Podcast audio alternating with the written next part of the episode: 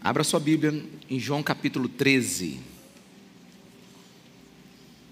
Meus irmãos, dois símbolos marcantes do cristianismo é a cruz e a toalha. Muitos conhecem o primeiro, mas poucos conhecem o segundo. Se você olhar uma das marcas que representam o estilo da, da liderança, do pastoreio, do cuidado de Jesus conosco, um deles é a cruz, que é a obediência, que é o sacrifício. E o outro é a toalha, que simboliza o serviço. Jesus, ele, ele não veio para implantar uma religião. Jesus veio para estabelecer um reino. A primeira coisa que ele fez nesse reino é que os seus cidadãos nasçam de novo. Que eles nasçam do Espírito, que eles conheçam Deus, que ele tenha uma experiência com o Espírito Santo. E após isso, ele quer reeditar os nossos valores, os nossos costumes, o cristianismo, ele é uma, uma cultura do céu que quer tocar a terra. E hoje nós estamos celebrando a ressurreição de Jesus, a tão grande salvação, mas o fim último de Jesus em nos salvar é nos fazer semelhantes a Ele. Amém, meus irmãos? Amém? Nos tornar parecidos com Ele. E como Ele fez isso? Bem, hoje eu escolhi um encontro que Jesus teve com os seus doze discípulos na semana da Páscoa. Alguns historiadores dizem que foi na quinta-feira esse encontro, logo antes do início da Páscoa. E esse texto ele é, ele é extraordinário porque, sem dúvida, após a crucificação, sem dúvida, após o momento da morte de Jesus, esse é um dos momentos mais emblemáticos do ensino de Jesus com seus discípulos. E eu quero começar pelo João 13, versículo 33, para poder trazer o contexto da mensagem de hoje. Versículo 33 diz assim: Meus filhinhos, vou estar com vocês apenas mais um pouco. Vocês procurarão por mim, e como eu disse aos judeus, agora digo a vocês: para onde eu vou, vocês não podem ir. Um novo mandamento dou a vocês: amem-se uns aos outros, como eu os amei. Vocês devem amar uns aos outros. Amem uns aos outros. Como eu os amei, vocês devem amar uns aos outros. Vou repetir o versículo 34. Um novo mandamento dou a vocês: amem-se uns aos outros, como eu os amei vocês devem amar-se uns aos outros. Amém? As palavras finais de uma pessoa são as palavras que mais a gente deveria prestar atenção. Pelo menos deveriam ser bem escolhidas por quem vai dizer. E Jesus, do capítulo 13 ao capítulo 20 do Evangelho de João, que representa um período de quatro dias, disse as suas palavras mais profundas para os seus discípulos. Jesus encontra os seus doze na semana da Páscoa e prepara uma das suas lições mais impressionantes. E ele diz nessa lição, nesse encontro, que os discípulos precisam amar como ele amou. Fale para a pessoa do seu lado, como. É muito importante você entender essa palavra como. Jesus está dizendo assim: como eu amei, eu quero que vocês amem. E ele diz que é um novo mandamento que ele está dando. Mas se você olhar na Bíblia, amar não é algo novo, não é assunto novo na palavra de Deus. Então, quando eu estava estudando esse texto, me ocorreu a perguntar: um novo mandamento? Que tipo de mandamento novo é esse? Se amar é um mandamento que nós temos desde lá do Velho Testamento, desde o primeiro mandamento da lei de Moisés. E o que eu aprendi hoje, nesse texto, é que não é só o amor, de uma forma abstrata, do jeito que você escolhe amar, é como Jesus amou. Muitos dizem ser cristãos, muitos dizem obedecer a Jesus, muitos dizem que amam. Mas aqui Jesus ele está nos tirando de opiniões, interpretações. Jesus está nos tirando das nossas próprias conclusões sobre o que é amar. E ele está dizendo como nós devemos amar. Ele ensina uma lição aos seus discípulos e diz: Olha, um novo mandamento eu lhes dou. Eu não vou estar muito tempo com vocês. Essas são as minhas últimas horas com vocês. E eu quero que vocês me amem como eu lhes amo. E é esse como que eu quero conversar com você nessa manhã. E para a gente entender o como, a gente precisa voltar ao início do capítulo. E no início do capítulo, João 13, versículo 1, diz assim a palavra de Deus: Um pouco antes da festa da Páscoa, sabendo Jesus que havia chegado o tempo em que deixaria este mundo e iria para o Pai, tendo amado os seus que estavam no mundo, amou-os até o fim. Estava servindo o jantar e o diabo já estava induzido Judas Iscariotes, filho de Simão, a atrair Jesus. Jesus sabia que o Pai havia colocado todas as coisas debaixo do seu poder e que viera de Deus e estava voltando para Deus. Assim, levantou-se da mesa, tirou sua capa e colocou uma toalha em volta da cintura. Depois disso, derramou água numa bacia e começou a lavar os pés dos seus discípulos, enxugando-as com a toalha que estava em sua cintura. Eu não sei se você já gastou tempo nesse texto, mas eu estou impressionado com a riqueza de detalhes que João tem desse texto.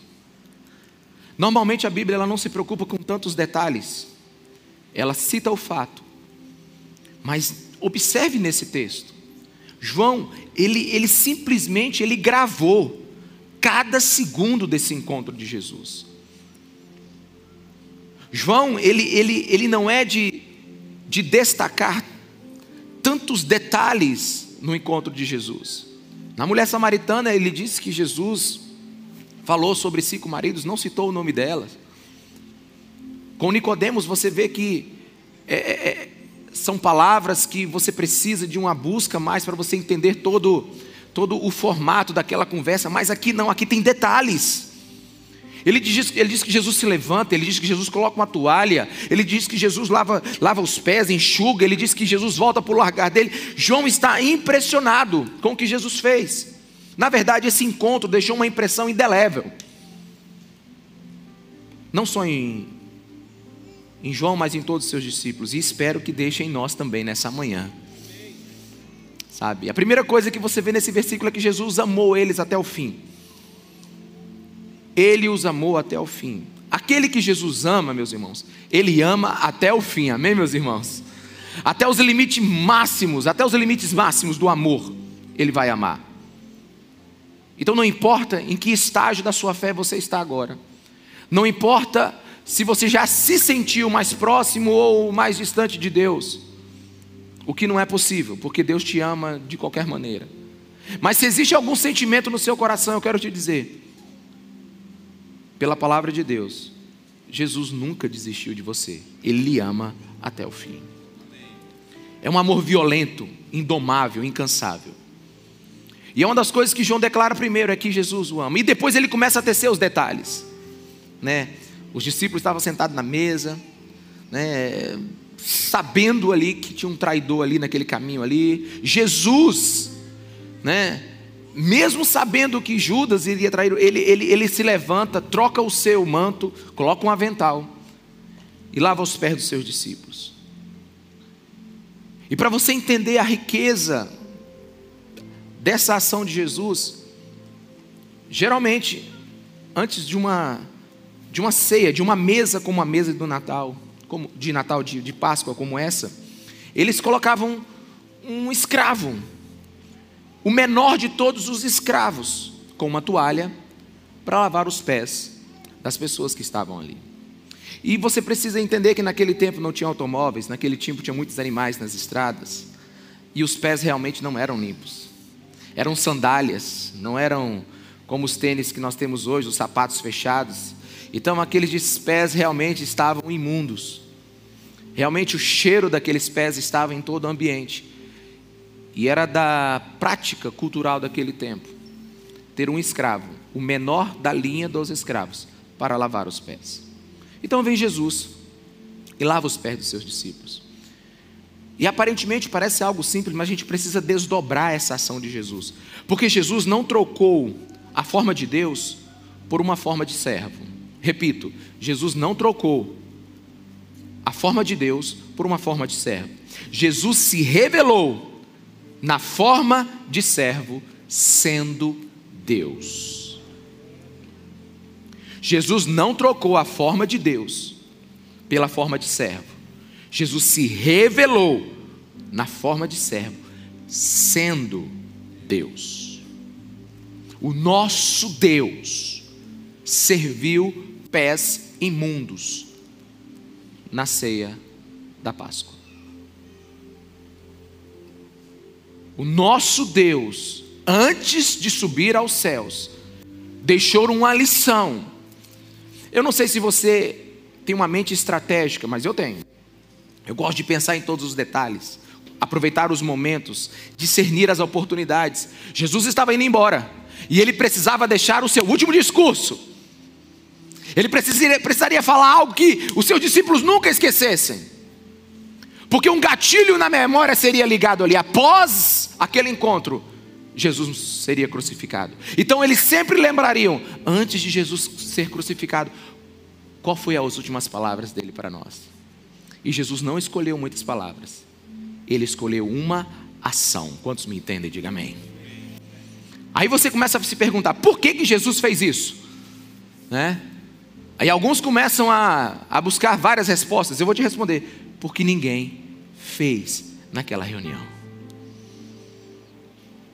A resposta clara e objetiva, e que beira a obviedade, é que aquelas pessoas não fizeram. E porque ninguém fez, Jesus se levantou para fazer. Porque pés estavam sujos e alguém precisava limpá-los. Porque havia um serviço a ser feito e não havia quem o fizesse. Talvez você fale assim, pastor, mas você está especulando. Estou, estou especulando. A Bíblia não afirma exatamente isso. Mas se você observar o histórico dos discípulos, eles não estavam muito interessados em ser o servo menor daquele dia. Se você observar o histórico dos discípulos, eles não estavam interessados em ser aquele que lavaria os pés uns dos outros. Lucas 22, 24 fala que eles estavam discutindo quem seria o maior, quem seria o menor. Inclusive, uns pediram lá, né, Senhor, o senhor pode me dar uma cadeira no, né, no, no palácio do Planalto? O senhor pode me dar o um melhor lugar? Não esqueça de nós quando o senhor estiver lá no teu reino, me bota aí perto do senhor, do lado direito. No ministério tem bastante recurso. Eles já estavam discutindo por lugares. Faltando apenas algumas horas para Jesus ser crucificado. Para ele completar a missão dele aqui na terra. E a sua igreja estava disputando quem seria o chefe da casa civil. Sim, dá um desespero, né? Se você fosse o, o, o mestre e fosse embora. Mas Jesus sabia que não poderia ser só um discurso ali. Então Jesus preparou uma das suas maiores lições.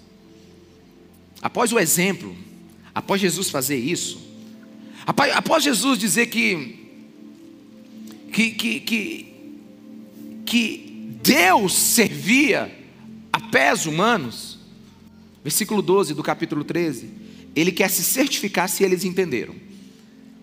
Aí no versículo 2 diz assim: Quando terminou de lavar-lhe os pés, Jesus tornou a vestir sua capa e voltou ao seu lugar. Então lhes perguntou: Vocês entendem o que eu fiz a vocês? Vocês me chamam mestre e senhor, e com razão, pois eu sou. Pois bem, se eu, sendo Senhor e Mestre de vocês, lavei os seus pés, vocês devem também lavar os pés uns dos outros. Eu dei o exemplo para que vocês façam como lhes fiz. É por isso que ele diz que lhes deu um novo mandamento. Porque não é amar do seu jeito, é amar do jeito de Jesus. É como ele amou. Vocês entenderam o que eu fiz? Jesus está perguntando. Então pratique. Jesus está dizendo aqui que não existe bênção para quem sabe o que é lavar os pés. Não existe bênção para quem ensina o que é lavar os pés. Mas somente é abençoado aquele que pratica lavar os pés de alguém. Alguns vivem dizendo assim: eu preciso aprender a amar mais as pessoas. Oh, pastor, eu queria mais amar mais as pessoas. Só tem um jeito de você aprender a amar. Amando. Praticando.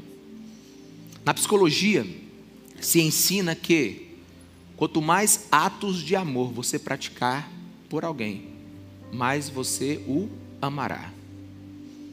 É por isso que uma mãe, quando o seu filho está preso numa, numa cadeia, ou porque todo o universo físico acha que ele é um malandro, ele é um pilantra, ele é um, uma pessoa terrível. É por isso que uma, uma avó, quando vê um neto, né, que todo mundo não gosta dele, que ele só faz coisa errada, mas dentro deles existe um amor que eles não conseguem se apartar. Sabe por quê? Porque quando eram crianças, essa mãe nunca deixou de praticar atos de amor por esse, por esse menino. Essa avó nunca deixou de praticar atos de amor por essa criança, por esse adolescente, por esse jovem. É por isso que quem ama não é quem afirma, é quem pratica. O amor são marcas de ações em nossas vidas. Porque muitos dizem eu amo, mas na verdade eles não conhecem a verdade. Porque a verdade só é verdade quando praticada. Se você conhece alguma verdade que você não pratica, ela não é uma verdade na sua vida. Quantos me entendem? Diga amém. Então, Jesus está dizendo assim: olha, vocês precisam amar como eu amei. Vocês entenderam o que eu acabei de fazer aqui? Deus acabou de lavar o pé de vocês. Eu sei quem eu sou. Toda autoridade foi, me foi dada. Chegou a minha hora. Os céus sabem o que eu vou fazer agora. Eu sei o que eu vou fazer agora. Eu sou o Deus da salvação desse universo. Eu vou perdoar todos os pecados. Eu sou o Rei da glória. Eu criei todas as coisas. Eu sou Deus. Eu sou onipotente. Não existe ninguém maior do que eu. Eu dei nome às estrelas. Eu ordenei a criação do universo. E eu acabo de lavar os pés de vocês. Vocês entenderam?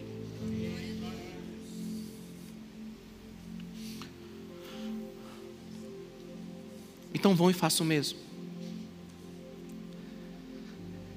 Sabe, a oração que eu, eu estou fazendo enquanto eu prego aqui, Senhor, nós não precisamos mais de conhecimento, a gente precisa de força de vontade. A gente já sabe o que tem que fazer, meus irmãos. Mas a gente precisa de força e vontade. Aí vem Pedro, né? Depois você analisa lá, versículo 8. Pedrão levanta e diz: De jeito nenhum os meus pés você não lava. Você consegue ver Pedro puxando seus pés molhados para trás? Senhor, não, não dá. O Senhor é o meu Senhor, o Senhor deu ordem. Lembra aquele dia? Jogue a rede do lado direito. Os peixes ordenam o Senhor. O Senhor deu ordem para o mar parar e o vento lhe obedece. Darão. Aí Jesus disse assim: Pedro, se eu não lavar os teus pés, tu não tem partes comigo. Aí Pedro disse assim: se é assim, pois lava o corpo todo. né? Pedro é sempre inflacionado, né, irmão? Não, vocês já estão lavados, vocês já estão salvos. O que eu preciso é acertar a caminhada de vocês. Vocês não estão completamente limpos, mas já estão limpos. A minha palavra já os limpou. Você já conhece. Mas o que Jesus estava dizendo para Pedro é: se eu não te limpar, ninguém mais vai te limpar. Se eu não te ensinar, ninguém mais vai te ensinar. Se você não aceitar a minha humildade, você está demitido. Quantos estão me entendendo? Diga amém. Você precisa aceitar e entender e imitar o meu estilo. Meus irmãos, poucas coisas são tão fortes quanto servir. Jesus sabia disso. Poucas coisas. Quando servimos, falamos que a pessoa, ela é amada, ela é importante. Quando servimos, podemos dar um pouco de felicidade para alguém. Quando servimos, falando, falamos que Jesus a ama. Quando servirmos, falamos que Jesus não cansou, não, não cansou dela. E que mesmo após tantos erros, dores, tristezas, quando servirmos alguém que errou tanto, a gente está dizendo que ainda existe algo valioso dentro dela. Quantos estão me entendendo? Amém? Ninguém amou com Jesus, por isso que ele, que ele amou como servo. A maneira como Jesus amava e servia chocava as pessoas. O, o, o Messias prometido, ele, ele cuidava de crianças, de leprosos. Quem atravessava o seu caminho era bombardeado pelo Espírito servil. E os discípulos acompanharam tudo isso, mas agora ele tinha uma carta na manga para as suas últimas horas antes da crucificação. O Senhor da glória fez o trabalho de um escravo, e não de qualquer escravo, do menor de todos os escravos. Amém? Só que eu quero te ajudar. Hoje eu decidi falar muito da mesma coisa. Então vamos fazer como faz aquele engenho da cana. Passa a cana, você acha que viu tudo, vamos dobrar ela e passar de novo. Quando você achar que acabou, a gente dobra ela de novo e passa mais uma vez. Então eu quero que você veja esse texto agora de uma maneira diferente. Imagine que você está assistindo essa esse encontro de Jesus com seus discípulos antes da Páscoa e que o lugar que eles estão são feitos de paredes de vidro. Eles não enxergam você, mas você enxerga eles. Então vamos sentar todo mundo agora e ver. O primeiro discípulo chega. Deve ter chegado primeiro, Pedro, deve ter chegado primeiro. Ele olha então, vê uma, uma toalha pendurada e a água e o balde. Aí ele analisa, procura o escravo, não vê ninguém. Aí ele então ele faz uma leitura do ambiente e ele meio que assim tenta descobrir qual é a cadeira que Jesus vai sentar. E ele vai então escolhe a cadeira que ele acha que o mestre vai estar mais perto dele. Aí então vem o segundo. Imagina lá que seja João, né? Aí ele chega, observa, faz a mesma coisa, tira a mesma conclusão, vê Pedro posicionado num lugar, então ali deve ser uma posição privilegiada. Se Pedro chegou, ele está sabendo de alguma coisa. E foi e sentou do lado de Pedro. E assim todos eles agem da mesma forma. E agem como se a bacia e a toalha nunca estivessem ali. Agora você precisa lembrar com que pés eles estão entrando no ambiente para a ceia. Amém, meus irmãos? Com que pés? Quem já tirou leite de vaca de madrugada no curral aqui? Tem alguém aqui? Tem alguém aqui? Só eu, gente. Muito bem. Então você sabe do que eu estou falando, de que pés nós estamos falando, né? Reunidos na Páscoa, os discípulos sabiam perfeitamente que alguém tinha que lavar aqueles pés que alguém tinha que baixar para limpar aqueles pés. O problema é que só os menores lavam os pés. E ninguém desejava naquele dia ser o menor. Então Jesus chega, consegue ver Jesus chegando? Primeira coisa que se faz num ambiente com 24 pés sujos, o que você faz, irmão? Você sente o cheiro dos pés, né? Aí Jesus, eu acho que imagina, Jesus já entra assim, assim, três anos de ensino, e esse pessoal ainda não entendeu nada. Uma vez eu fui numa, numa reunião com vários pastores, e eu deixei uma casca de banana e um monte de lixo no canto de uma sala, onde todo mundo dava para ver. Todos os pastores chegaram, todo mundo levantou, todo mundo sentou, todo mundo conversou. Foi uma benção, todo mundo orou, chorou. Eu falei, gente, mas não é possível que ninguém viu esse, esse lixo aqui no canto. Quem viu o lixo aqui? Aí uns dois tiveram a coragem de levantar a mão. Talvez seja um dos grandes problemas da igreja é que ela não está enxergando como Jesus enxerga. Quantos estão me entendendo, irmãos? Que a gente está com o olho no lugar que não é para olhar. Mas é interessante que Jesus chega e não tem como não sentir o cheiro daqueles 24 pés imundos. Então Jesus caminha sentamente, é, lentamente até a mesa e senta. Ele reclina-se. Naquele tempo a mesa era baixa, você sentava com os pés para trás ou com os pés para o lado. para o lado da pessoa que está do seu lado. Né? Então Jesus fica esperando. Então, não impaciente, mas com seriedade, ele levanta. Então ele troca as suas vestes de sacerdote. E aí, a partir daí, eu começo a imaginar a cabeça de João ao escrever o evangelho dele. Ele, ele começa a ver os detalhes. Jesus tira, Jesus coloca a, a, sua, a sua toalha. Imagine que naquele tempo a toalha era colocada de lado aqui, ó, de um lado só, porque a pessoa abaixava, lavava os pés, pegava a toalha, enxugava e colocava a toalha e ia para o próximo. Então Jesus coloca a sua toalha. E parece que enquanto ele começa a lavar aqueles pés, aqueles corações começam a ser limpos. Quantos me entendem? Diga amém. Parece que ele já come... o povo já começou a entender. Como é que pode ele estar tá fazendo esse, esse, esse, esse serviço de escravo? Aí terminando de lavar, Jesus senta. Então Jesus ali, naquele momento, ele redefine com a toalha e uma bacia o que é grandeza, o que é viver uma vida parecida com a dele, o que é ser um grande líder para essa geração. Jesus, naquele momento, ele redefine todas as coisas. Naquele momento, ele reedita a história da liderança no mundo.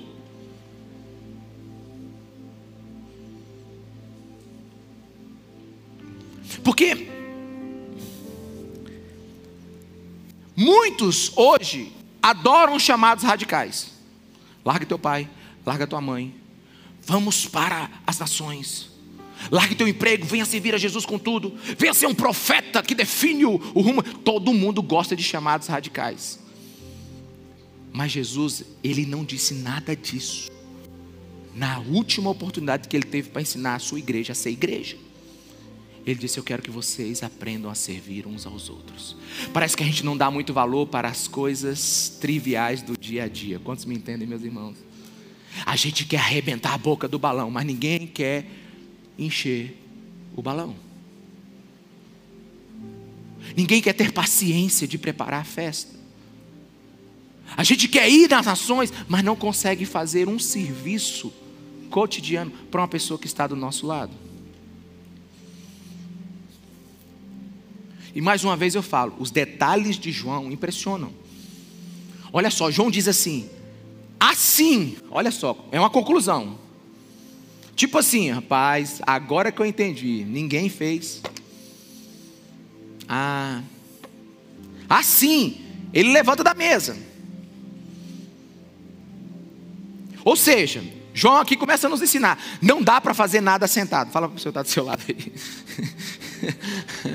Jesus se levantou da mesa. Não dá para fazer nada sentado, meu irmão. É por isso que a parte mais importante de ser igreja não é o culto de domingo. Alguém está me entendendo, meu irmão? Não dá para fazer nada sentado. Tem que levantar, tem que gerar movimento. Aí ele diz que tirou a sua capa, sua capa de sacerdote. Ou seja, João está dizendo assim: não dá para fazer nada com roupa de festa. Eu vou dar uma atualizada festa não é sinônimo que a gente está servindo Jesus. Jesus parou a festa para organizar o povo que vinha para a festa. Quantos estão me entendendo, meu irmão? Está sendo assim muito subjetivo, não? Ou vou ser mais claro: ninguém agrada a Jesus fazendo conferência, congresso, multidão. Tira sua roupa de festa, levanta do seu lugar, porque tem gente para ser servido. Aí a outra coisa interessante, colocou uma toalha em volta da cintura. Assim, essa parte é muito interessante porque é como se fosse um avental. Né? E a roupa de festa é muito diferente do avental, já viu? Tu imagina você chegar numa festa da sociedade com uma toalha em volta da sua cintura. Chique. Nossa, você vai impressionar. Não, vai achar que você não está bem da cabeça. Por quê? Porque o que João está dizendo aqui é o seguinte: não faremos nada sentado tira a sua roupa de festa. E a roupa que você tem que usar nesse tempo não está na moda. Não cai bem no seu corpo. Ninguém está usando. A igreja que Jesus levantou não é igreja para vir bonitona, porque você é do meu tempo, eu tenho certeza disso, a maioria de vocês. Porque a gente, as nossas mães, nos ensinou a ter a roupa de ver Deus. Qual é a roupa de ver Deus? É aquela que você colocava domingo de manhã. É aquela roupa que ninguém usava dia nenhum. Meu filho, isso aqui é a roupa de domingo. A gente sempre vem bem arrumado para a igreja. A gente sempre vem bem muito, né, sabe, sofisticado. Mas Jesus aqui ele está quebrando todos os paradigmas. Jesus, na verdade, ele impressiona porque Filipenses capítulo 2, a partir do versículo 6, ele diz assim: Embora sendo Deus, não considerou ser igual a Deus, mas esvaziou-se de si mesmo, vindo a ser servo, tomando-se semelhante aos homens. Olha o que o, o, o versículo está dizendo assim: na condição de Deus, ele não quis igualdade igual a Deus na terra. Nunca pensou em tirar proveito da sua condição como Deus. E quando chegou a hora, ele deixou todos os privilégios de ser Deus. Alguém me entende? Então Jesus ele impressiona. Tem um teólogo francês chamado Yves Congar que ele diz o seguinte: a revelação de Jesus não está contida apenas no seu ensino, está talvez, principalmente, nas suas ações.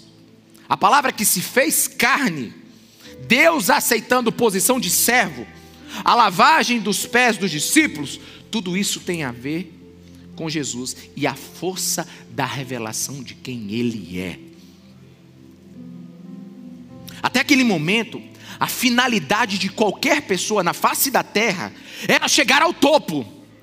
Até os próprios discípulos quem será o maior de nós? Quem vai estar do seu lado? Até aquele momento de toda a história da humanidade, você pega a história da humanidade e tira os últimos dois mil anos. Até aquele momento, o homem só era digno de alguma coisa se ele chegasse ao topo. As pessoas eram lembradas pelos seus grandes feitos. Mas agora o homem que já veio no topo de toda a humanidade, ele era rabi, mestre, professor, ele era o Messias, o filho do Deus vivo, a reencarnação do eterno. O Deus de toda a glória, ele agora como homem, ele se rebaixa socialmente até o chão, até como o menor servo e começa a lavar os pés de seus discípulos. Neste ato, Jesus simbolicamente inverte todo o topo da liderança, ele, ele, ele inverte todo o topo da escada da liderança.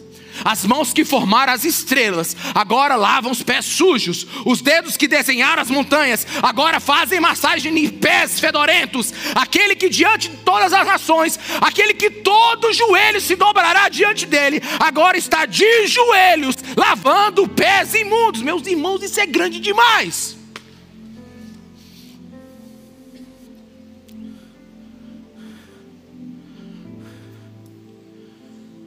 Isso aqui é um fato histórico. E se fosse só um fato histórico, o maior líder do cristianismo, ele não fala por palavras, ele fala por ações. Mas por outro lado, os discípulos estavam cheios demais cheios de si para poderem servir uns aos outros cheios de inveja, cheios de competição, cheios de orgulho. Quem está cheio não consegue servir. Fale para a pessoa que está do seu lado. Para a Bíblia, as pessoas mais legais são as que se esvaziam.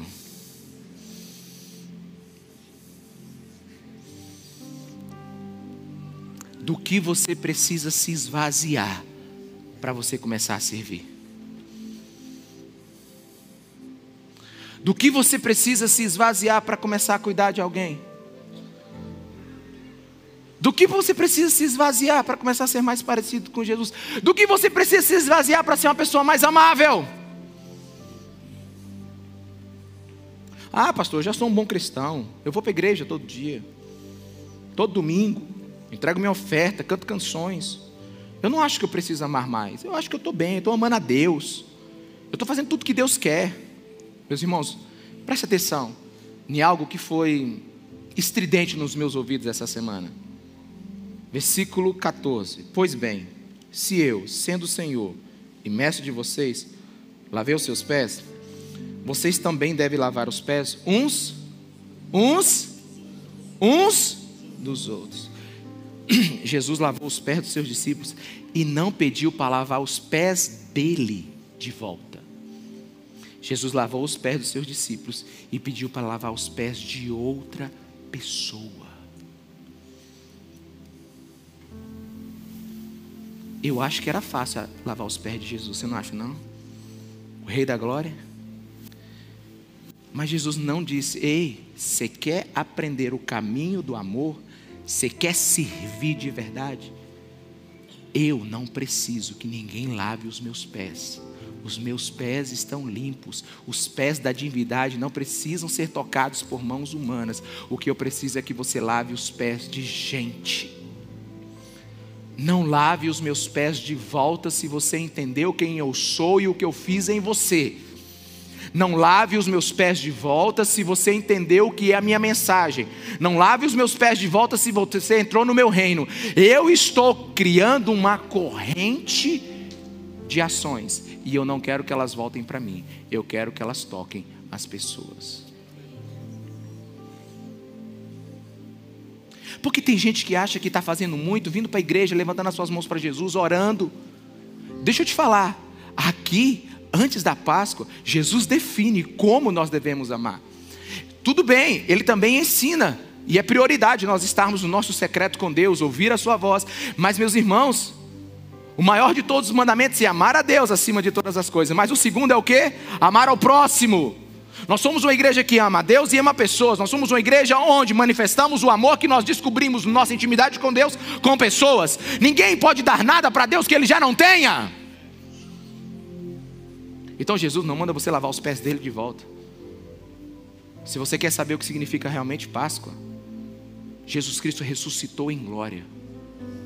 Jesus serviu a humanidade como ninguém serviu, para que nós continuássemos, né, o enredo da história do cristianismo nessa terra. Seria fácil demais lavar os pés de Jesus. Mas quantos de nós estamos preparados para lavar os pés uns dos outros? Lavar os pés de homem e não de Deus lavar os pés de alguém que não é perfeito. Aleluia, meu irmão. Eu posso ouvir um amém? Porque cristianismo é servir pessoas, é cuidar de alguém. Deus é digno de ser servido, mas o que Jesus está nos ensinando é que devemos servir alguém perfeito, pecador, que não demonstra gratidão, aleluia, servos que nunca vão nos servir, né? Servos, é, servir alguém que nunca vai nos servir de volta, servir quem não corresponde às suas expectativas. Meu irmão, olha para a mesa de Jesus. Quem é daqueles ali que vai ficar até o final? Jesus está lavando pés que vão fugir. Aleluia. Amém, irmãos? Levanta um aleluia aí. Você não cantou isso hoje? Jesus está lavando pés de quem vai fugir. Jesus está lavando pés quem vai, de quem vai, que vai trair ele. Ele não está lavando pés de alguém que vai seguir ele naquele momento. Não, ele sabe que aquela lavada de pés ali não vai fazer sentido no começo. Pelo contrário, ele está lavando pé de gente, sabe, gente que é ruim, gente que vai mandar matar ele. Ele está lavando pés que não ficarão com ele lá diante do pátio de Pilatos. Ele está lavando pés que não vão compartilhar os açoites do romano. Será que você consegue ver aqui o futuro desses pés que Jesus está lavando? Só um par deles não vai abandonar Jesus, que é João. O resto tudo vai fugir. A gente não serve quem pode nos servir de volta, porque não serve esse serviço. Isso é investimento. Servir quem vai te servir de volta não é serviço, é investimento, irmão.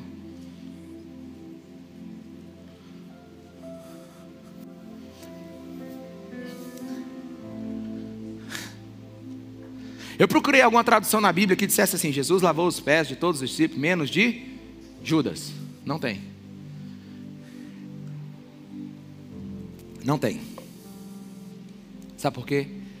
Porque o como Jesus disse, como nós devemos amar, como nós devemos servir, não é servir por recompensa, é servir porque fomos servidos, é servir porque fomos salvos, é servir porque um santo dever provindo do amor àquele que ressuscitou existe dentro de nós.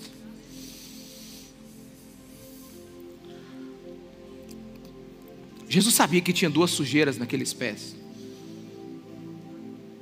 Sujeira Sujeira nos pés e sujeira no coração. Jesus sabia que existia duas sujeiras naquelas pessoas. É, os discípulos estão cheios do espírito de competitividade aqui. Eles estão preocupados quem vai ser o maior, quem sentou do lado de Jesus.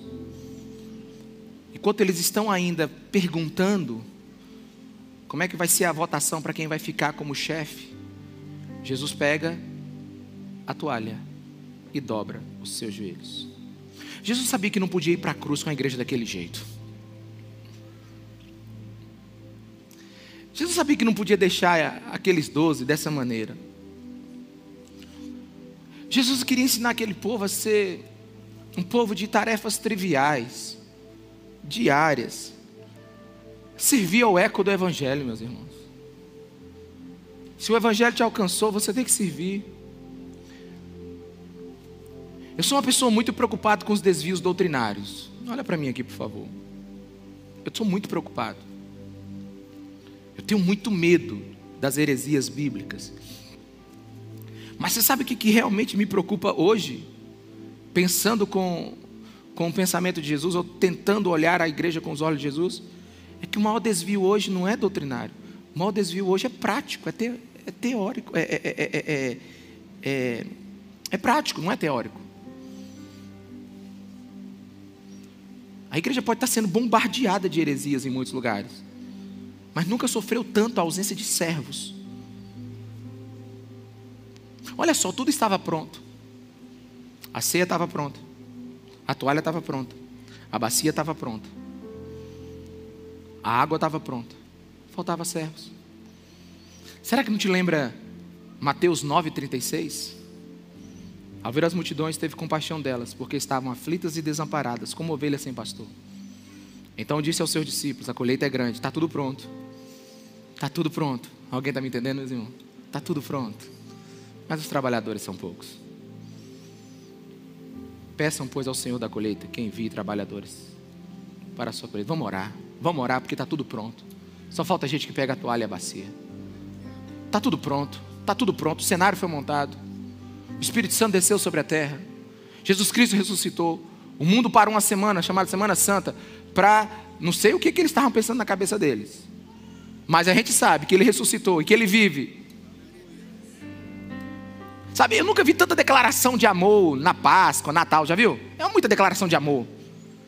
Charles Brown, ele diz assim: Eu amo a humanidade, mas odeio pessoas. Meu irmão, não existe esse negócio de amar a humanidade.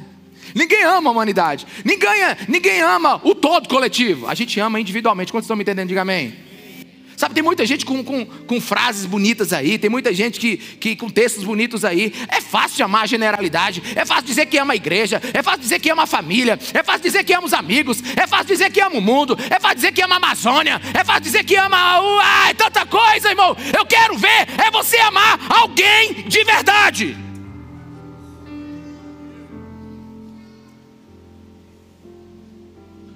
Eu quero ver alguém ser limpo por você ser servido por você. Porque tem uns que dizem que amam o mundo todo e não faz nada. Na vida e no ensino de Jesus, a pessoa é carne e osso, não coletivo. Na vida e no ensino de Jesus, não é generalidade, é uma pessoa que é tratada com compaixão. Todo o restante disso é discurso do eu. É vida do eu. Tem muita gente que está vivendo a vida do eu. Minha casa, minha vida, meu carro, minha opinião, minha empresa, meu dinheiro. Meu irmão, o mundo perde. Menos um cristão existe no mundo. Sabe quando você deseja o último grau da escada? Porque quem canta quer o Grammy. Quem quer pilotar quer a Fórmula 1. Quem é político quer a presidência. Quem é ator quer o Oscar. Né? O dinheiro você pensa em Wall Street. Não tem nada de errado com essas coisas. Em si, elas não são erradas. Mas você quer ser realmente grande, como o nosso Jesus está nos ensinando, o degrau é invertido. O degrau não é ter mais. não é chegar primeiro, o degrau é servir o menor. Maior é o que serve, o resto é vida do eu. Jesus estava ensinando a vida do nós, sabe? Nós, nós, nós, nós, nós, tudo é nosso. Tudo que Deus faz em você é para nós, amém, meus irmãos? Tudo que Deus fez em mim é para nós. Tudo que Deus me dá é para nós, não faz sentido. Se nós não entendemos o cristianismo a partir daí. Aí vem uma parte boa da psicologia que diz que servir é terapêutico. Né? Diz que quem serve se sente bem. É, já é uma coisa boa. É maravilhoso. Servir é remédio para a alma, verdadeiramente. Sabe, o, o, o, Tu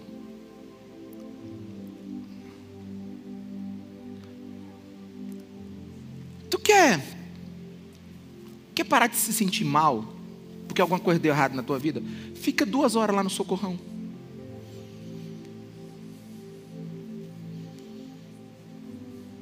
Ou vem para cá para a igreja e fica sentado ali, quarta-feira, uma semana. Assim, toda quarta-feira você vem e diz assim: Pastor, o que, que o senhor tem para me dizer hoje? Aí eu vou te contar as coisas que eu ouvi durante a semana, só para você saber o tanto que a tua vida é boa. É porque a gente vive a vida do eu, meu, meu, meu, meu, meu, meu, meu, e não sabe o que está acontecendo.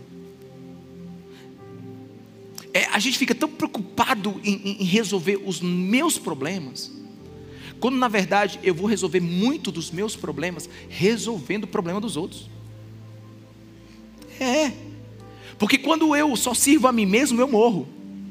Mas quando eu sirvo os outros, eu encontro vida. Alguém me entende aqui, meus irmãos? Sabe, mesmo você aposta ter adicionado no seu dia a dia mais uma lição, mais uma, mais uma, uma missão, mais uma, uma necessidade, apesar de você ter adicionado no seu dia mais uma tarefa, mais um compromisso, apesar de você ter terminado o dia mais cansado às vezes, ou menos com menos dinheiro, porque você serviu alguém, você na hora que você botar a tua cabeça no teu travesseiro, e eu te digo isso com toda precisão do universo, você vai dizer assim: esse meu dia valeu a pena. Quando a gente serve, a gente caminha o caminho da verdadeira espiritualidade, o caminho que parece com Jesus. Meu irmão, quer encontrar vida? Quer encontrar vida? E vida verdadeira? Dobre uma toalha e coloque ela no seu antebraço. Comece a servir pessoas. Sirva alguém. Pegue um lixo Deixe alguém sentar primeiro. Passe à frente da. Passe uma pessoa na frente, né, sua na fila. Lave a louça. Limpe a casa. Leve, traga. Surpreenda alguém. Talvez você nunca vai ressuscitar alguém. Mas, mas pode confortar um doente. Talvez você nunca vai fazer um cego ver. É possível. Mas pode preparar uma refeição para quem tem fome. Talvez você nunca vai pregar num culto de domingo, aqui em cima mas pode ensinar uma criança a amar Jesus. Ensinar uma criança que Jesus a ama. Talvez você nunca vai ser um pastor tempo integral. Mas você pode abrir a sua casa para ter uma célula funcionando durante a semana. Disponibilizando o que você tem e o que Deus já lhe deu para ser um lugar de encontro entre o homem e Deus na terra. Nós precisamos entender o que Jesus está fazendo isso. Aí, versículo 35, é muito interessante. Com isso, tudo que eu estou falando até agora, todos saberão que vocês são meus discípulos, se vocês amarem uns aos outros. Nós não seremos conhecidos por grandes discursos, nós não seremos conhecidos por grandes proezas econômicas, nós não seremos reconhecidos por grandes investimentos, por grandes projetos, por nada. Nós vamos ser, vamos ser reconhecidos por aqueles que amam uns aos outros, servindo uns aos outros.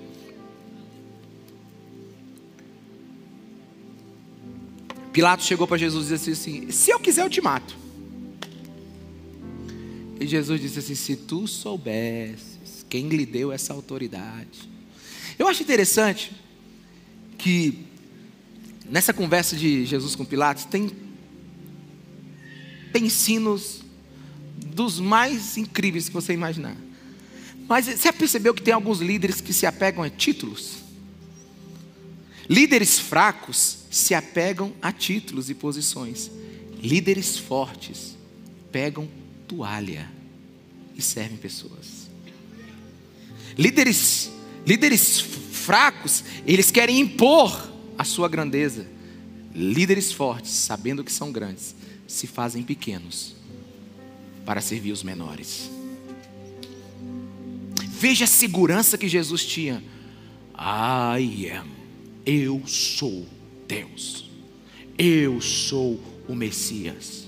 Bota a toalha, começa a tirar cocô dos pés dos seus discípulos, entre os dedos.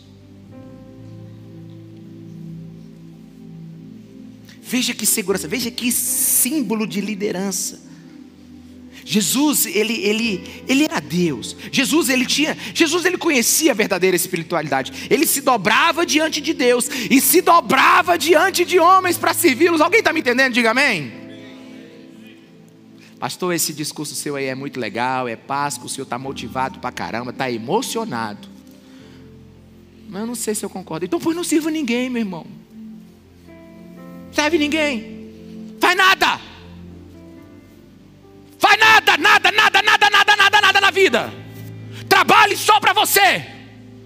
Junte dinheiro, bota no banco. Comece a contar os teus celeiros. Comece a contar as tuas cabeças de gado, cabeças de ovelhas, cabeças de não sei o que. Comece a contar as casas que você tem. Comece a contar, comece a contar o que tem depois do, do da vírgula, do ponto. Comece a contar. Comece a ver suas ações. Comece a olhar as tua, as tuas proezas. Viva só para você condiciona a tua vida como o melhor que você puder. Gaste teu dinheiro consigo mesmo. Viaja, conhece o mundo, porque é tudo, tudo, é tudo que você vai conhecer. É o que os seus olhos viram nessa terra, porque nada mais além daqui vai ser seu. Viva só para você, sabe? Fica com o seu olhão no teu umbigo. Viva a vida do ventre. Não, não, não concorde com Jesus, não, moço. Viva a tua vida. Agora, se você quer ser família de Deus, se você quer ser igreja, filho de Deus, lavado e remido pelo sangue de Jesus, aquele que segue o ressuscitado do terceiro dia, você tem que mudar.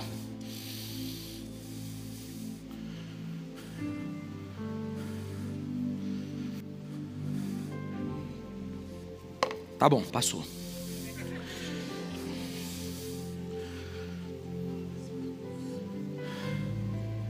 Rapaz, Jesus lava os pés e a gente está discutindo as coisas ainda.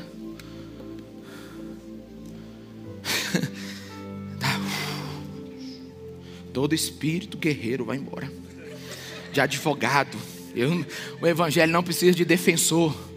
Uh, sai. Mas você sabia que servir é mais fácil do que ensinar a doutrina bíblica? É, o exemplo que Jesus deu é para é a gente como a gente, entendeu? Você não precisa ser um PhD em Bíblia para servir. Até uma criança serve. Sabe, tem coisa que é difícil, estudar teologia, gasta tempo, teologia sistemática. Não, é sério, Deus tem os profissionais para essa área. Ah, os mestres são chamados para o ensino, ok, maravilha. Né? Eu sei que nem tudo dá para todos, mas espera aí, o que Jesus está pedindo da tua igreja não é que você vai para um seminário de cinco anos, não. Não é que você saiba o grego, o hebraico, o aramaico, não. Jesus está dizendo assim, serve, vamos lá, gente.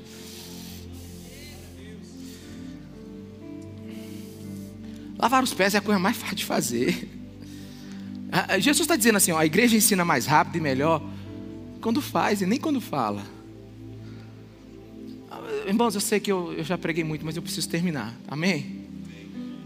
Eu acho que esse culto da manhã ele, ele tem essa, essa delícia que eu posso ir um pouco mais. Me dá mais 15 minutos do seu tempo. Quem me dá mais 15 minutos? Só 15. 15, 30, 45. Dá. Eu só precisava de um, mas. Me traga cinco cadeiras aqui rapidinho, por favor. Cinco cadeiras. Traz aqui cinco para mim. Bote cinco. Lembrei disso quando eu vi um, um pregador ensinar isso. É, são as cadeiras que existem em todas as igrejas. Bota aí as cinco aqui, vamos botar elas bem divididas aqui. São as cinco cadeiras que existem em todas as igrejas. Deixa eu botar aqui, porque senão o pessoal não vai dar para ver. A primeira cadeira é a do visitante, né? Você que está nos visitando, seja muito bem-vindo. A gente gostou muito de você. Aleluia. Você pode voltar quantas vezes você quiser. É, aqui o pastor grita mesmo. Mas a gente é gente boa. Aqui é a família de Deus. Não sei que, o que você já conheceu sobre igreja. Mas a igreja de Jesus é essa que eu estou pregando hoje. É aqui ama, amém? Então seja bem-vindo. Você pode voltar várias vezes. Essa é a primeira cadeira, meus irmãos. Nessa cadeira muita gente vai e vem. Aí tem a segunda cadeira, que são a dos salvos. Amém? Nasceu de novo, Jesus entrou no seu coração. Jesus transformou sua vida. Jesus mudou o seu caráter. Jesus está falando com você. Você chora. Você já não é mais um visitante. Você já é parte da família de Deus família dos céus, a igreja invisível de Jesus. Você já faz parte dela. Você vai morar no céu, o Espírito Santo de Deus vai transformar a sua vida. Amém? A terceira cadeira é a do membro da igreja. A gente quer muito que você chegue até ela.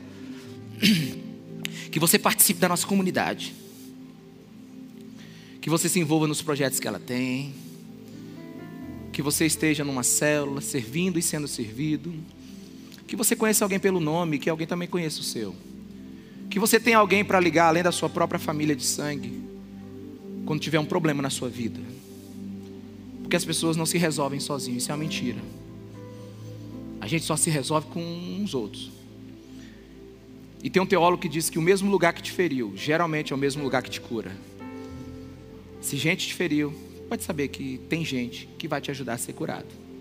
Então é, é o membro, é, o, é a pessoa faz parte, né? nós estamos juntos. Né?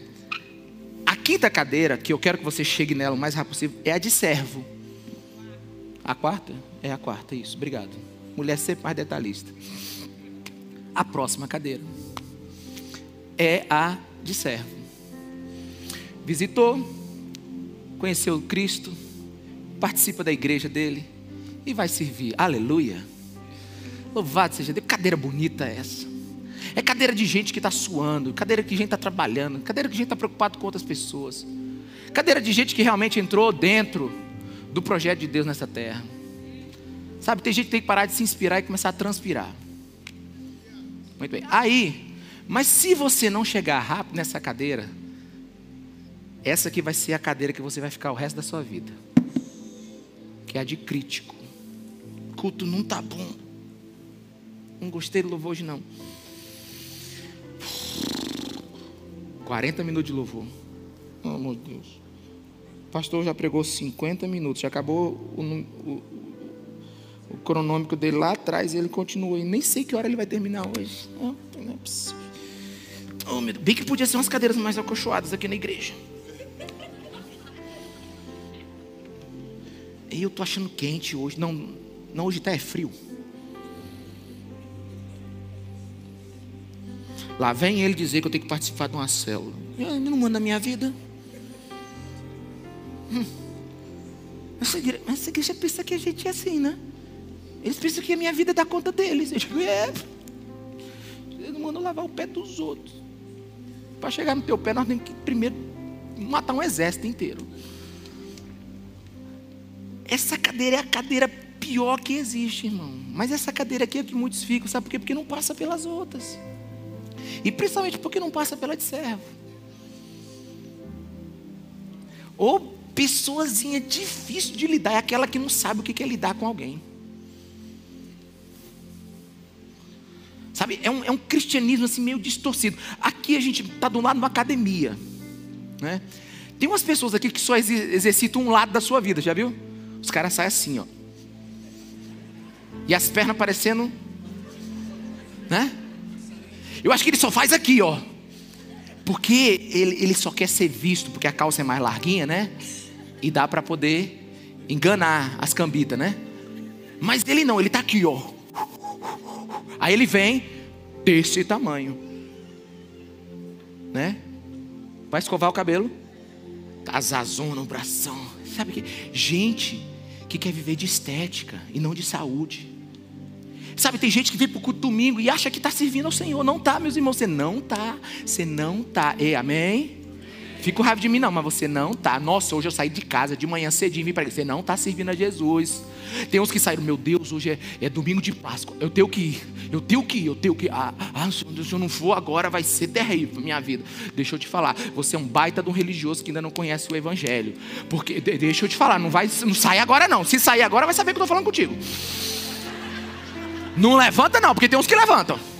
Agora ninguém levanta, porque eu vou falar, gente, levantou alguém. Não, fica aí, vai ouvir. Eu venho para a igreja, tô achando bom demais, é bom demais. O louvor é legal, sabe? É muito bom. Meu, eu te falo, você não é crente. Porque crente é quem senta na cadeira de servo. Crente é quem passou pelas outras cadeiras. Quem senta aqui, não adianta. Eu, não sou eu, não sou eu. Não sou eu, é Jesus. Não sou eu. Irmãos, o que é mais efetivo? Trazer alguém no prédio, onde ela pode ouvir a palavra de Deus, é efetivo. Ou você levar alguém na sua casa, para você conversar com ela. Vamos lá? Vamos lá? Por que você acha que a igreja está demorando algumas coisas? Não, de verdade, vamos lá, vamos lá, vamos lá, vamos lá. Eu abençoo muito mais alguns de vocês quando eu passo duas horas conversando com vocês, uma hora. Aqui tudo aí é, é, é muito, é muito, é muito genérico. Sabe, igreja é reunião de pessoas que traduzem a vida de Cristo na nossa vida. Alguém me entendeu? Então a gente precisa saber nesse mundo perdido. As pessoas vão saber quem é Jesus. É se você traduzir através da sua vida quem ele é. Tem gente que não vai vir aqui na igreja, mas tem gente que não gosta de pastor, mas gosta de você. Amém? Você sabia? Tem gente que não gosta de pastor, tem gente que não gosta do sacerdote, do religioso, porque ele confunde que o que religioso quer o dinheiro dele. Eu te garanto que a mídia atrapalhou a minha vida. A minha vida era muito boa antes da, de algumas igrejas aí. Mas, meu irmão, agora, quando fala de pastor, vem um cifrão na cara do cara.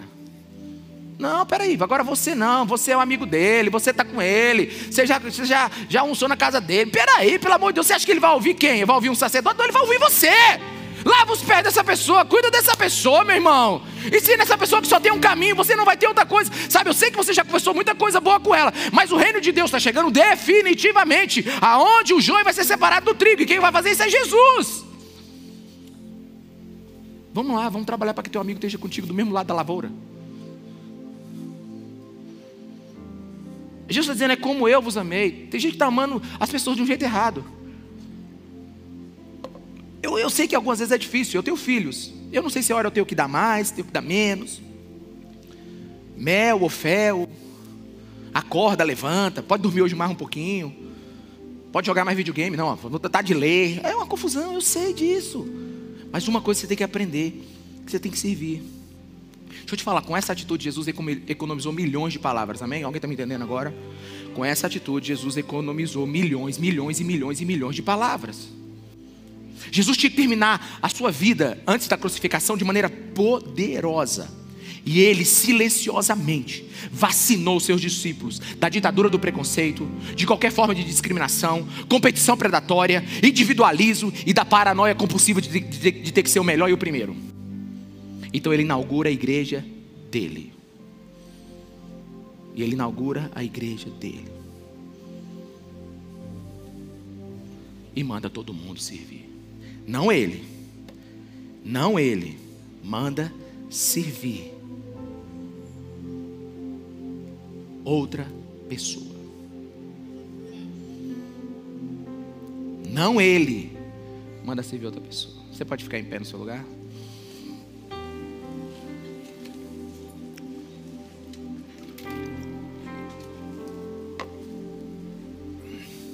Vocês já viram, vocês já observaram essa essa figura aqui? Eu sempre converso com o pessoal da mídia que eu não gosto de um Jesus com face, porque a gente não sabe, né? Esse aqui até, tem até olhos azuis. Mas deve ser o efeito. Mas você já observou? Eu botei essa figura por um único motivo, esse aqui, ó. E o spoiler da mensagem do domingo que vem chega agora. Eu não vou acreditar que Jesus ressuscitou se eu não ver as marcas na sua mão. Quem é esse discípulo, irmão? Quem é esse discípulo? Tomé. Tem duas coisas que eu fico impressionado com Tomé. Primeiro, ele perdeu o culto onde Jesus apareceu. Ele se lascou. tu imagina, a primeira aparição de Jesus num culto, Tomé não veio para o culto. Isso é só um lembrete. Né? Mas a segunda coisa é que ele disse assim: Eu só vou acreditar se eu ver. A pergunta de Tomé faz um sentido, e aí que vai o spoiler. Você só sabe onde tem cristianismo se tiver marcas nas mãos.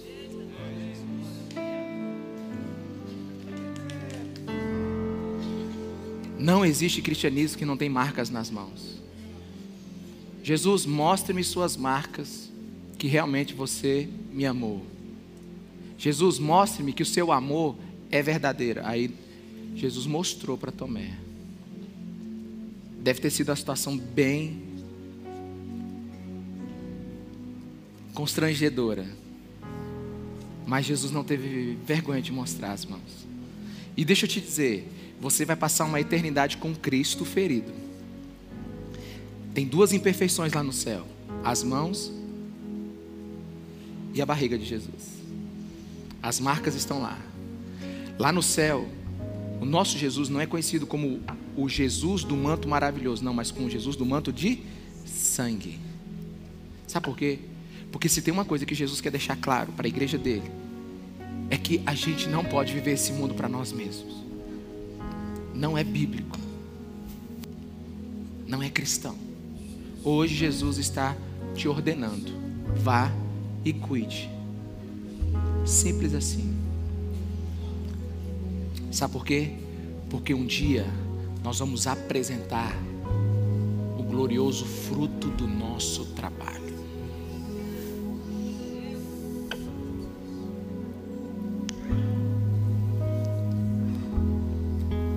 Eu sei que eu não posso dar nada para Jesus, meu irmão. Eu não posso dar nada. Mas eu queria muito ouvir aquela frase no final da minha chegada no céu. Vem, servo bom e fiel. Não é pregador bom e bíblico, é servo. Não é profissional, não. Meus irmãos, talvez você ache essa mensagem radical demais, não é não porque nós perdemos as raízes. Nós precisamos ser enxertados de novo. Esse mundo hoje ele valoriza o que chega primeiro. Jesus valoriza o que fica lá atrás, servindo o último.